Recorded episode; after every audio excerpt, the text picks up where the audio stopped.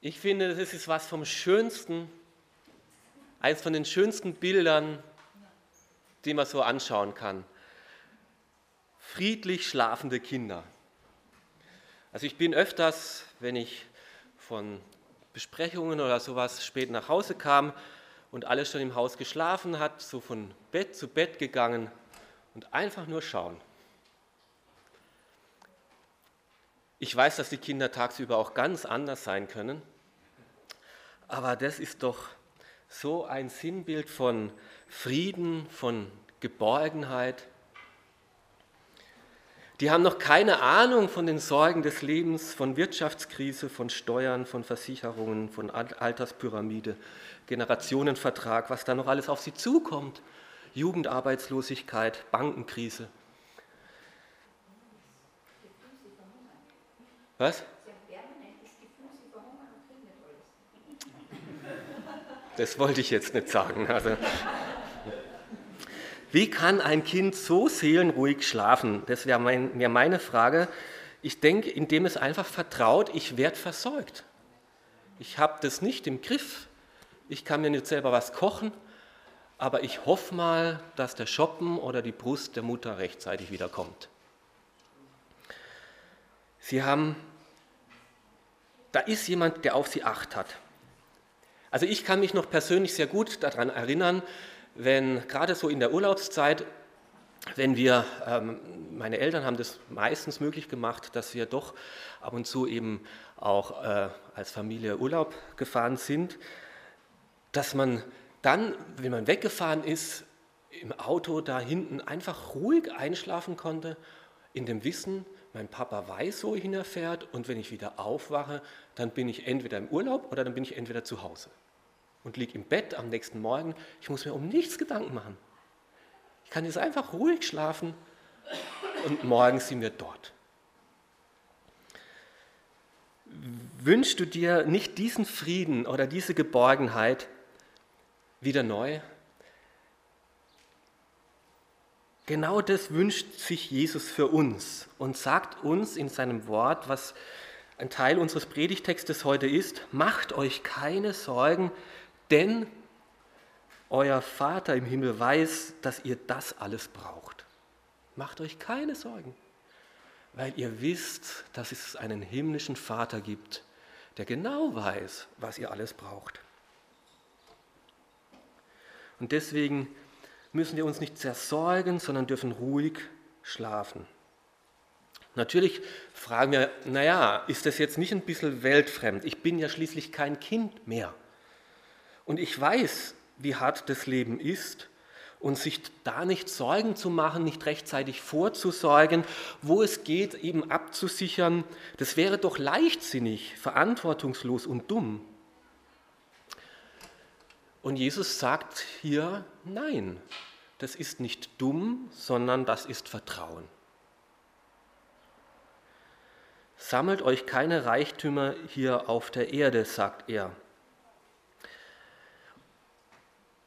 Und Jesus wusste, wie radikal sein Ansatz da ist und dass wir das nicht gewohnt sind, so zu denken. Und darum begründet er seine Sichtweise und zeigt seinen Jüngern einige Irrtümer auf, wenn wir uns zu sehr auf Vorsorgen, auf Zukunftsabsicherung, auf äh, den Reichtum verlassen, welche Irrtümer wir da auf dem Leim gehen. Wir sind ja innerhalb einer Serie, Cash vom richtigen Umgang mit Geld.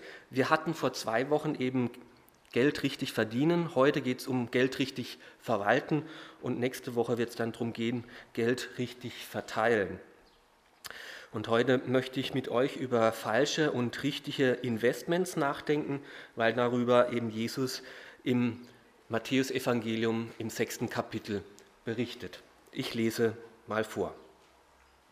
Sammelt euch keine Reichtümer hier auf der Erde, wo Motten und Rost sie zerfressen und wo Diebe einbrechen und sie stehlen.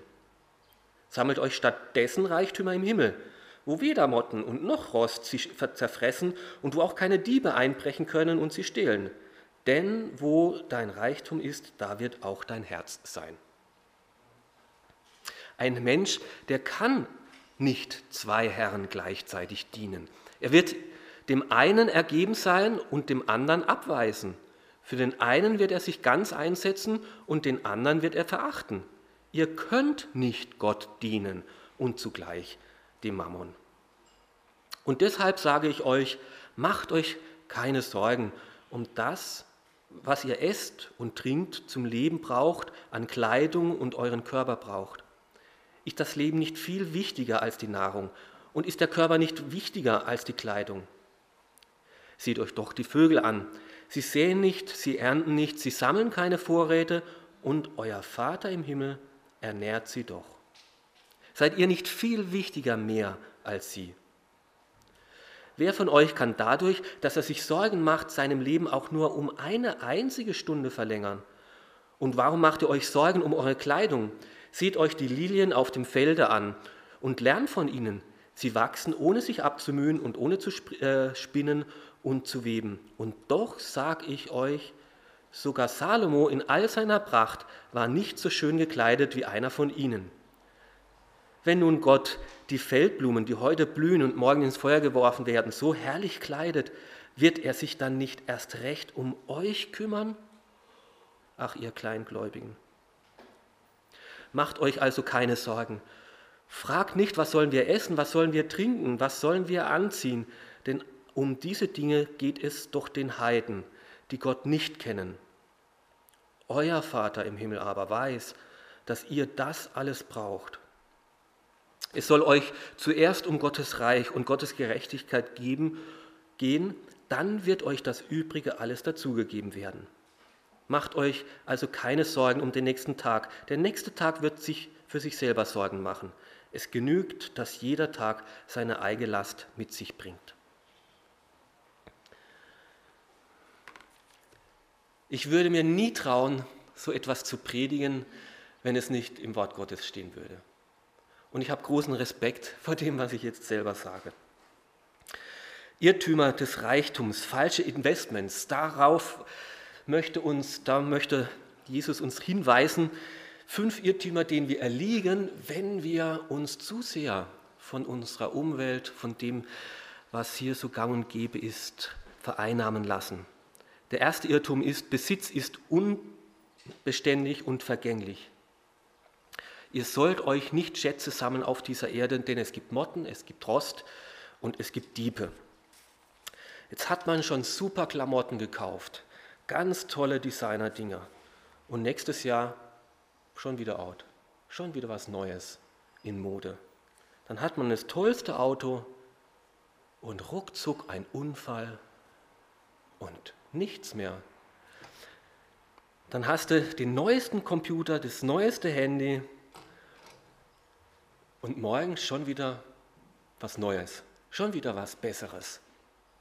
Und dann hast du Schmuck und Kunstwerke und besser gleich die Anlage, die Alarmanlage mitkaufen, wenn man in Urlaub fährt.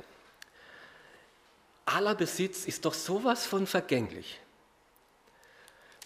Und es ist ein, gibt nur einen trügerischen Halt, eine falsche Sicherheit. Und deswegen sagt Jesus, Besitz anhäufen und sich davon Sicherheit zu versprechen, das ist unklug. Sie können uns auf Dauer nicht schützen. Das ist eine Illusion. Sie geben keinen bleibenden Wert und keinen Halt. Und was heute als total zukunftssicher und zukunftsweisend verkauft wird, ist morgen der Flop. Ja, Aktien waren lange ein gutes Geschäft bis zur Rezession. Immobilien, das ist doch sicher bis zur Immobilienblase. Gold hat man noch vor ein paar Monaten gesagt. Jetzt muss man in Gold anlegen. Nun ist es nur noch ein Drittel äh, oder ein Drittel runtergegangen. Staatsanleihen, da kann man nichts falsch machen. Es sei denn, man hat welche von Griechenland. Sparbuch, nur, hm, die Zinsen sind niedriger als die Inflation, da verlässt automatisch. Geld ist kein stabiler, bleibender Wert. Es ist es nicht. Und wer sich darauf verlässt, ist schnell verlassen und muss sich einfach weiterhin Sorgen machen. Eine zweite Gefahr, auf die Jesus hinweist, Reichtum wird dich ganz schnell gefangen nehmen. Zu viel Besitz ist nicht sicher, sondern gefährlich. Denn wo dein Schatz ist, da ist auch dein Herz. Reichtum, Besitz hat wirklich eine Sogwirkung, dass es unser Herz gefangen nehmen möchte. Und der Fluch des Geldes, es gibt nicht nur einen Fluch der Karibik, es gibt auch einen Fluch des Geldes, der uns versklavt und gefangen nehmen möchte. Wenn ihr nur dies, wenn ich jetzt nur dieses eine hätte und jenes noch hätte, dann wäre ich zufrieden, dann wäre ich glücklich. Und dann denken wir morgens darüber nach und abends beim Schlafengehen haben wir es im Kopf und dann haben wir es irgendwann mal vielleicht und sind wir dann glücklich. Dann haben wir schon wieder das nächste im Kopf, was uns gefangen nimmt. Und wir kommen und kommen nicht zur Ruhe. Du hast niemals genug ausgesorgt. Das ist eine Illusion. Es wird dein Herz immer noch etwas nach etwas anderem streben von einem Milliardär, habe ich mal ein Interview gehört, also wirklich Milliardär, der gefragt worden ist, warum er noch so verbissen arbeitet in seinem Unternehmen, äh, was ihn denn motiviert. Er hätte doch schon alles. Dann sagt er, ja, er hat schon alles, aber er möchte von allem noch ein bisschen mehr. Und so ist Geld und Besitz und Reichtum wie Salzwasser. Je mehr du trinkst, umso durstiger wirst du. Du hast nie genug.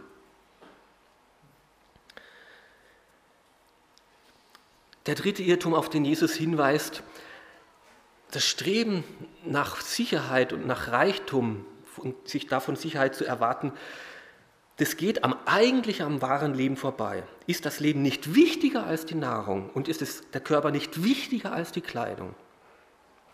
Er sagt, das Leben ist doch mehr als nur Überleben als sich um Essen und Kleidung zu sorgen, um Wohnung, um Auto, um Wohlergehen, um Wohlstand. Wenn darum unsere ganze Lebenseinstellung, unsere ganze Schaffenskraft ausgerichtet ist, ist das doch schon vom Ansatz her zu wenig. Das Leben muss doch mehr sein, als sich nur um Überleben und Wohlleben zu kümmern. Einigermaßen gut über die Runden zu kommen, das sollte doch nicht unsere ganze Sorgen sein, dass der Körper das hat, was er braucht. Und dann sagt er dieses Bild, schaut euch doch die Vögel an. Gott sorgt für sie und gibt ihnen Nahrung. Schaut euch die Lilien an. Gott sorgt für sie und gibt ihnen Kleidung. Und dann seid ihr als Menschen nicht mehr wert als Vögel. Seid ihr nicht mehr wert als Lilien. Na, selbstverständlich. Jetzt müssen wir uns von den Vögeln schon ein bisschen was abschauen. Sie sorgen nicht, aber sie kümmern sich wohl. Also die können nicht im Nest rumsitzen und sagen, Gott wird mir schon den, äh, den äh, Wurm in den Schnabel fallen lassen.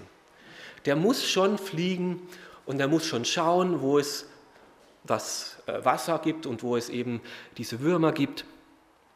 Er darf nicht tatenlos in seinem Nest rumsitzen. Aber ich glaube, kein Vogel ist so in sein Nest gesessen und, oh, ich mache mir Sorgen, wird sich das alles ausgehen? Wird der Speck reichen über den Winter und wenn es kalt wird und was weiß ich? Der macht jeden Tag das, was er tun kann. Und damit, okay, er sorgt sich, er zersorgt sich nicht, er zerkümmert sich nicht, er bekümmert sich nicht. Und so möchte Gott, wie Vögel, dass wir das tun, was Gott uns heute vor die Füße legt, was wir tun können. Aber er möchte nicht, dass wir uns zersorgen und unnötig für die Zukunft ähm, ja, äh, Sorgen aufladen. Äh, Ein vierter Irrtum, alle Vorsorge sichert letztlich das Leben gar nicht ab. Letztlich ist es nutzlos. Es ist eine Illusion, dass wir das Leben irgendwie absichern könnten. Eine umfassende Vorsorge gibt es nicht. Und haben wir die eine Sache abgesichert, trifft uns womöglich auf der anderen Seite etwas, was wir nicht bedacht haben. Wer von euch kann dadurch, dass er sich Sorgen macht und Vorsorge trifft, sein Leben auch nur um eine einzige Stunde verlängern? Natürlich kann ich eine Lebensversicherung abschließen, Das ist eine Hilfe für die Hinterbliebenen, für mich selber nicht.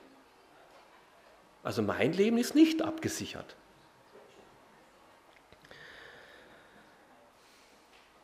Warum also die ganze Schaffenskraft und mein ganzes Leben nur zur Absicherung und zur Vorsorge zu verwenden, wenn es letztlich ich trotzdem vertrauen muss?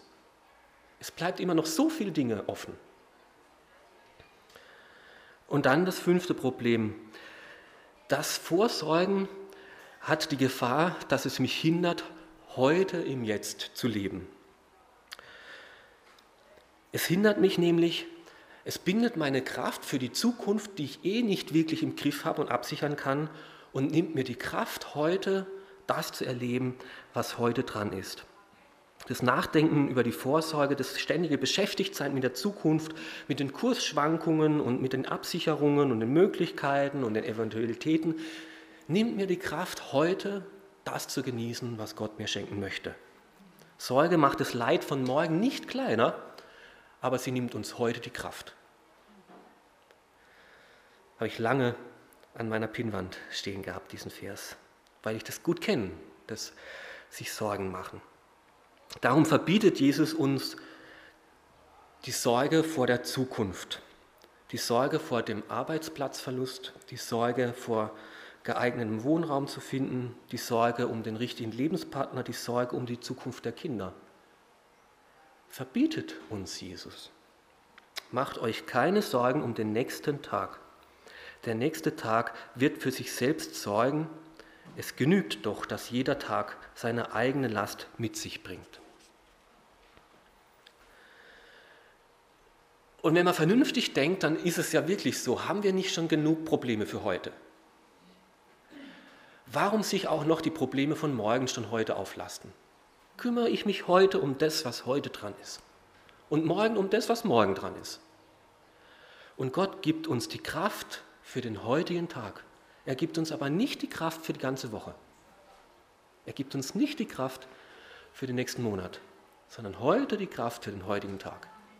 Und damit sollen wir uns genügen. Ich kenne die Sorgen um die Zukunft.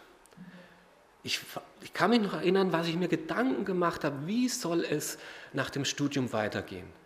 Wo und was und was ist da richtig? Ich weiß noch, wie ich mir Sorgen gemacht habe, wie wird der Dienst in Österreich finanzierbar werden, wenn wir da hingehen und Jugendarbeit machen? Wer soll das bezahlen? Wo soll das Gehalt herkommen? Wie sollen wir geeigneten Wohnraum als sechsköpfige Familie in Wien finden, der bezahlbar ist? Wie soll es nach der Jugendarbeit weitergehen? Und im Nachhinein denke ich mir, Mann, was hast du dir da Gedanken gemacht? Es war aber meistens völlig überflüssig. Gott hat es eh gut gemacht und im Griff gehabt. Da hättest du dir aber das meiste sparen können.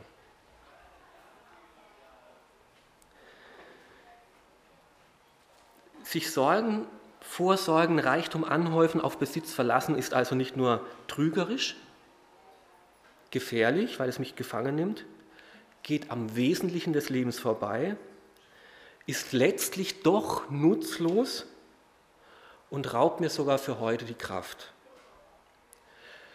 Sind es nicht genug Gründe, um hier umzudenken? Ich habe die Angst, dass wir das theoretisch für wahr halten aber dass die Predigt von Karl Helmut über diese Verse, wenn schon das Auge düster ist, dann unser ganzes Inneres auch düster ist. Dass wir von diesem Materialismus unserer Gesellschaft schon so sehr gefangen genommen worden sind. Ich habe wirklich bei mir selbst die Angst, dass ich hier Jesus, obwohl er uns so gute Gründe gibt, eigentlich nicht mehr glauben will. Und es wäre doch Schade. Und deswegen weist er uns auf eine ganz entscheidende Sache hin. Warum neigen wir so zum Festhalten, zum Vorsorgen wollen? Und er sagt, er geht da auf einen tieferen Grund noch dahinter, der dahinter liegt bei diesem Problem. Diese Vorsorge, die so in uns drinsteckt, ist letztlich Kleinglaube und Götzendienst. Wenn Gott die Feldblumen, die heute blühen und morgen ins Feuer geworfen werden, so herrlich kleidet, wird er sich dann nicht erst recht um euch kümmern, ihr Kleingläubigen. Sorgen ist nicht nur töricht, sondern ist letztlich gottlos, weil ich an der Fürsorge Gottes zweifle. Vertrauen ist gut, Kontrolle ist besser, hilf dir selbst, dann hilft dir Gott. So leben wir, obwohl wir theoretisch sagen, wir glauben was anderes. Sorgen ist echt durch und durch natürlich, aber letztlich ist es gottlos. Weil Gott, äh, es ist oft eine Misstrauenserklärung gegenüber Gott. Ich glaube dir nicht, dass du ausreichend für mich sorgst und mich versorgen wirst. Deswegen muss ich mich um mich selber kümmern. Ich kann es besser schaffen als Gott, mein Schöpfer. Und dann fragt Jesus, worin unterscheidet ihr dann euch noch von den Ungläubigen? Nach dem trachten doch auch all die Ungläubigen, die Jesus, die Gott nicht kennen, die leben doch genauso. Gibt es da keinen Unterschied von euch zu ihnen im Umgang mit Geld und Vertrauen und Vorsorge? Materialismus, nicht nur Kommunismus, auch Materialismus ist ein Götze und Gegenspieler Gottes. Niemand kann zwei Herren dienen. Entweder er wird den einen hassen und dem anderen lieben. Ihr könnt nicht Gott dienen und dem Mammon. Es geht hier also ganz eindeutig um ganz klare Prioritäten. Worauf setze ich letztlich mein Vertrauen? Wer ist der Herr meines Lebens? Von wem erwarte ich mir Hilfe, Schutz und Sicherheit?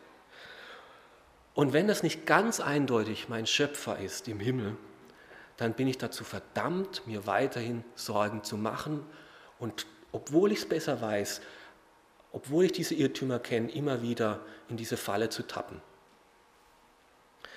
Kleinglaube, Götzendienst zu üben, dann bleibt mir nichts anderes übrig, als diesen Irrtümern zu glauben und zu vertrauen. Und davon möchte uns Jesus befreien. Er möchte uns er schlägt uns eine Anti-Sorgentherapie vor. Er möchte uns für ein, ein langfristig wertstabiles Investment begeistern. Und das ist meine Frage für euch, ob ihr da mitgehen wollt. Willst du deine Sorgen abbauen? Dann hör dir Jesu Ratschläge an. Triff der erste Ratschlag, triff eine klare Entscheidung, wer dein Herr ist. Niemand kann zwei Herren dienen. Entweder wird er dem einen dienen oder dem anderen. Und da müssen wir eine Grundsatzentscheidung fällen. Wer ist der Herr meines Lebens? Von wem mache ich mich abhängig? Wer, was ist mein Hauptziel? Was ist mir letztlich wichtig? Worauf verlasse ich mich? Und da möchte ich dir einen Tipp weitergeben. Oder, oder Jesus Tipp ist, stoße Geld vom Thron deines Lebens. Geld zu verdienen, immer mehr zu verdienen, Besitz anzuhäufen, das darf und soll nicht das oberste Lebensziel eines Christen sein. Stoße Geld vom Thron deines Lebens. So wie David es damals gebetet hat, der Herr ist mein Hirte. Und darum wird mir nichts mangeln. Nicht ich bin mein Hirte, nicht Geld ist mein Hirte, der Herr ist mein Hirte. Und darum vertraue ich, dass mir nichts mangeln wird.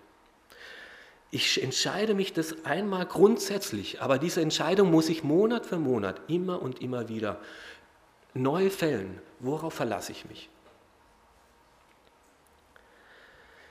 Dann vertraue deinem himmlischen Vater. Er sagt es ja hier im Vers 32 euer himmlischer Vater, der weiß, dass ihr das alles braucht.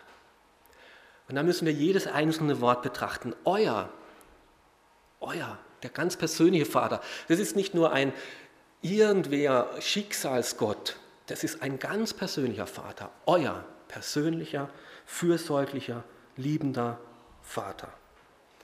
Der himmlische Vater, der alle Macht hat im Himmel und auf Erde, der ist nicht nur irgendjemand, der dem das meiste nicht gelingt. Das ist der himmlische Vater, der alle Kraft und Macht hat.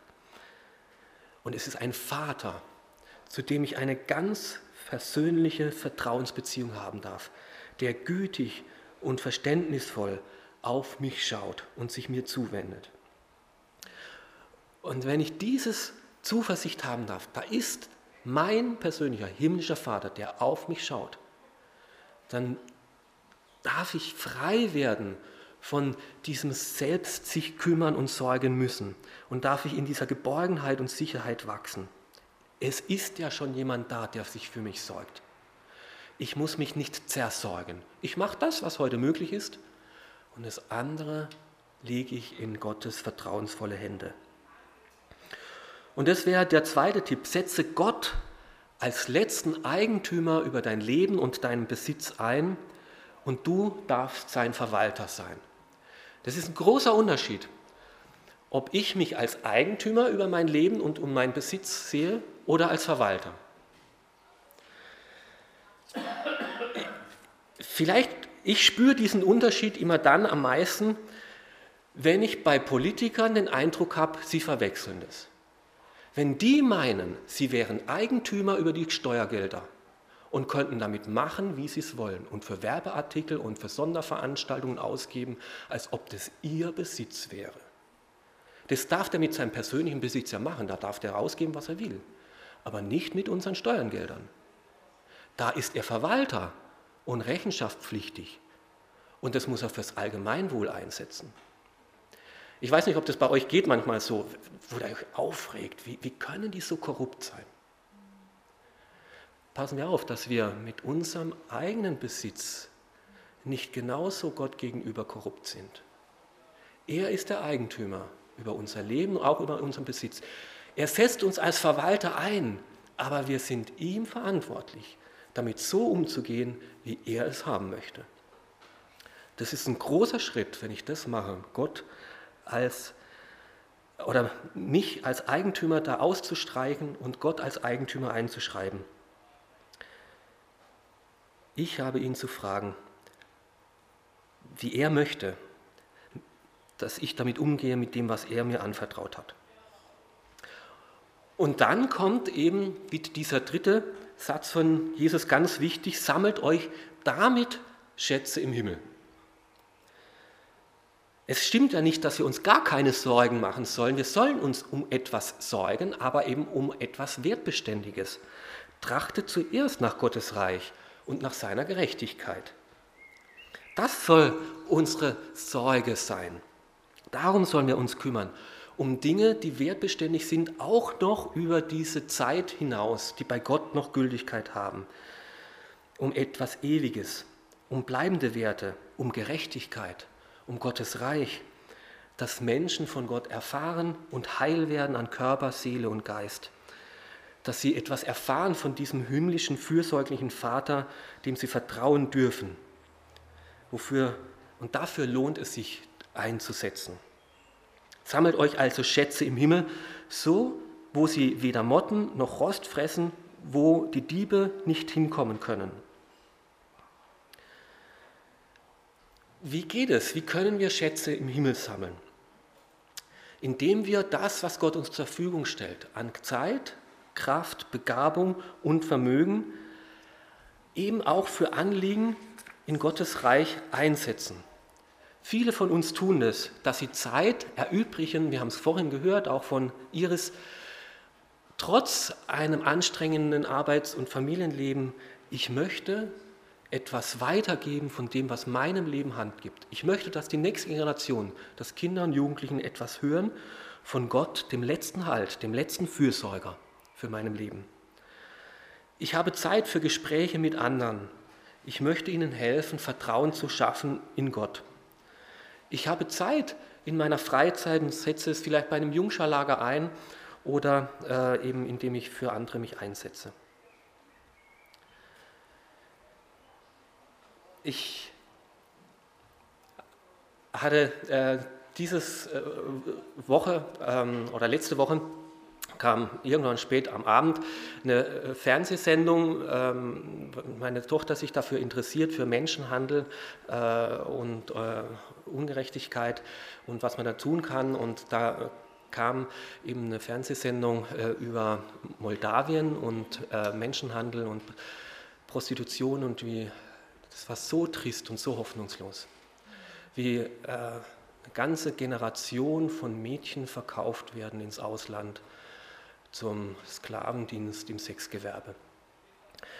Und äh, wie hoffnungslos das ist, weil dort kaum Perspektiven sind an, an Arbeit und, und, Alkoholismus und die Eltern die Kinder mitverkaufen und es ihnen alles egal ist, man muss ihnen nur 100 Euro hinhalten.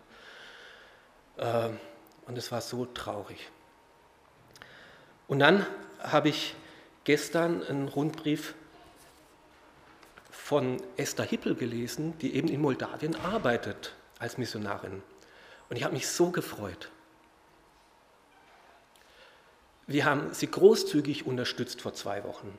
Ihr wirklich eine großzügige Spende mitgegeben. Und was passiert da? Nichts Großes, aber mich hat es wirklich berührt. Sie war, es war schön, äh, ich möchte euch einen kurzen Abschnitt vorlesen, es war schön, zu äh, sehen, wie einzelne Menschen gewachsen sind in ihrem Glauben, in ihrem Charakter, ihrem Einsatz. Ich sehe die jungen Erwachsenen meiner ehemaligen Jugendgruppe, die sich heute in der Gemeinde engagieren und ihre eigene Familie gründen. Es gibt jetzt die allerersten Kinder äh, in dieser Stadt, die von klein auf einmal gläubige Eltern haben. Sie sehen die, ich sehe die Frauen, die damals schon unermüdlich im Einsatz waren und immer noch treu, Tag für Tag, die Alten bekochen, sich um Kinder kümmern und Gespräche führen. Ich sehe die Kinder, die damals bei uns im Kindergarten und in der Sonntagsschule waren, die immer noch zur Gemeinde kommen und einen kindlichen, echten Glauben zeigen, die ihnen suchen, äh, äh, die jetzt Wertgefühl haben und eine Lebensfreude haben. Ich denke ganz besonders an Vera, die wir damals für die Schule vorbereitet haben, mit der ich Schreib- und Rechenübungen machte, die mir ganz am Anfang selbstgeduldig verschiedene Wörter auf Rumänisch beibrachte und ich bei allen Aktivitäten, Spielen, Kinderprogrammen mit dabei war. Heute ist sie ein zwölfjähriges Mädchen, das immer bereit ist zu helfen, ein Mädchen, das von anderen Kindern respektiert wird, zu dem sie aufschauen und auf, darf sie hören, ein Mädchen, das selbstbewusst für Glaube, Wahrheit und Rechte einsteht und eine für ihr Alter erstaunliche Weisheit an den Tag legt. In dieser Woche, es war Schulferien, trug sie jeden Tag das Essen für die alten Leute aus und ich staunte, wie freimütig sie auch mit diesen redete. Als sich eine alte Frau anfing, sich über andere zu beschweren und auszu, äh, auszuführen, was diese alles Schlechtes taten, sagte ihr Vera ganz offen, dass sie das doch äh, nicht ihr Verantwortung sei, sie würde doch gut daran tun, sich stattdessen über ihr eigenes Leben sich Gedanken zu machen. Das langjährige Vorbild ihrer Mutter und ihrer Schwester und das Wachsen im Glauben hat sie zu einem engagierten Persönlichkeit werden lassen.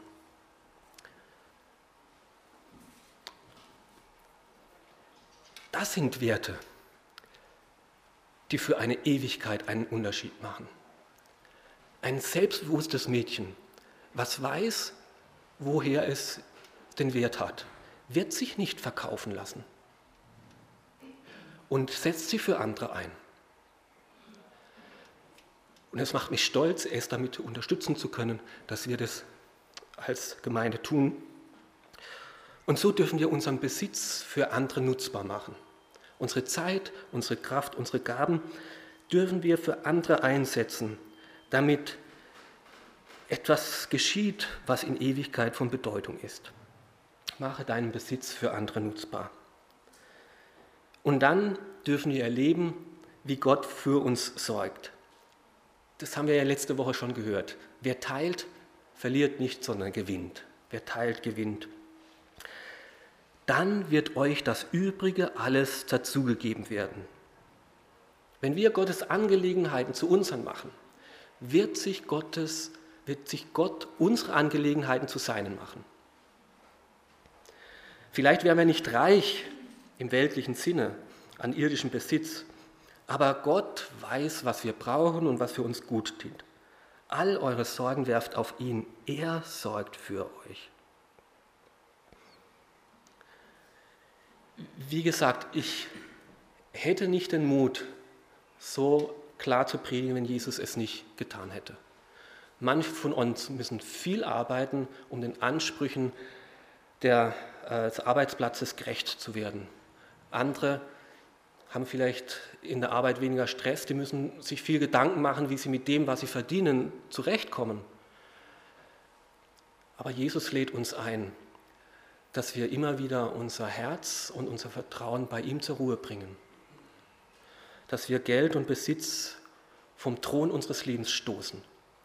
Dass wir ihn als Eigentümer einsetzen und ihm verantwortlich sind, auch mit unserer Zeit, unserer Gabe, unserem Besitz und es für ihn einsetzen. Er möchte und wünscht uns ein Leben mit bleibendem Wert und nicht, wo wir einfach nur in Jagen nach Nichtigkeiten uns verlieren. Und so wünscht sich das letzte Bild, dass wir, genau, okay, dass wir unser Vertrauen, unser Herz bei Gott zur Ruhe bringen und ihm vertrauen, dass er ganz konkret, ganz konkret unser Fürsorger ist und wir deswegen unsere Sorgen bei uns abgeben dürfen. Und so möchte ich euch einladen, innerlich folgendes Gebet mitzusprechen, wo wir Gott unser Vertrauen aussprechen und ihn als himmlischen Vater für als Eigentümer über unser Leben und unseren Besitz einsetzen und uns ihm anvertrauen. Ich möchte beten. Gott Vater, Bisher habe ich dich als großzügig erlebt und als gut. Bisher hast du, dich, mich, hast du dich gut um mich gekümmert. Du liebst mich und du bist mein Versorger. Du gibst mir, was ich brauche, ja sogar viel mehr. Du bist mein himmlischer Vater und ich will dir mein ganzes Leben anvertrauen. Dazu gehört auch alles, was ich habe mein Geldbeutel, mein Bankkonto inbegriffen. Du bist der Eigentümer über meinen Besitz und du kannst darüber bestimmen. Ich will ein guter Verwalter sein und so damit umgehen, dass es dich ehrt und dass es bleibenden Wert schafft. Hilf mir dabei, leite mich stärke mein Vertrauen. Und ich möchte erleben, dass du für alles sorgst. Amen.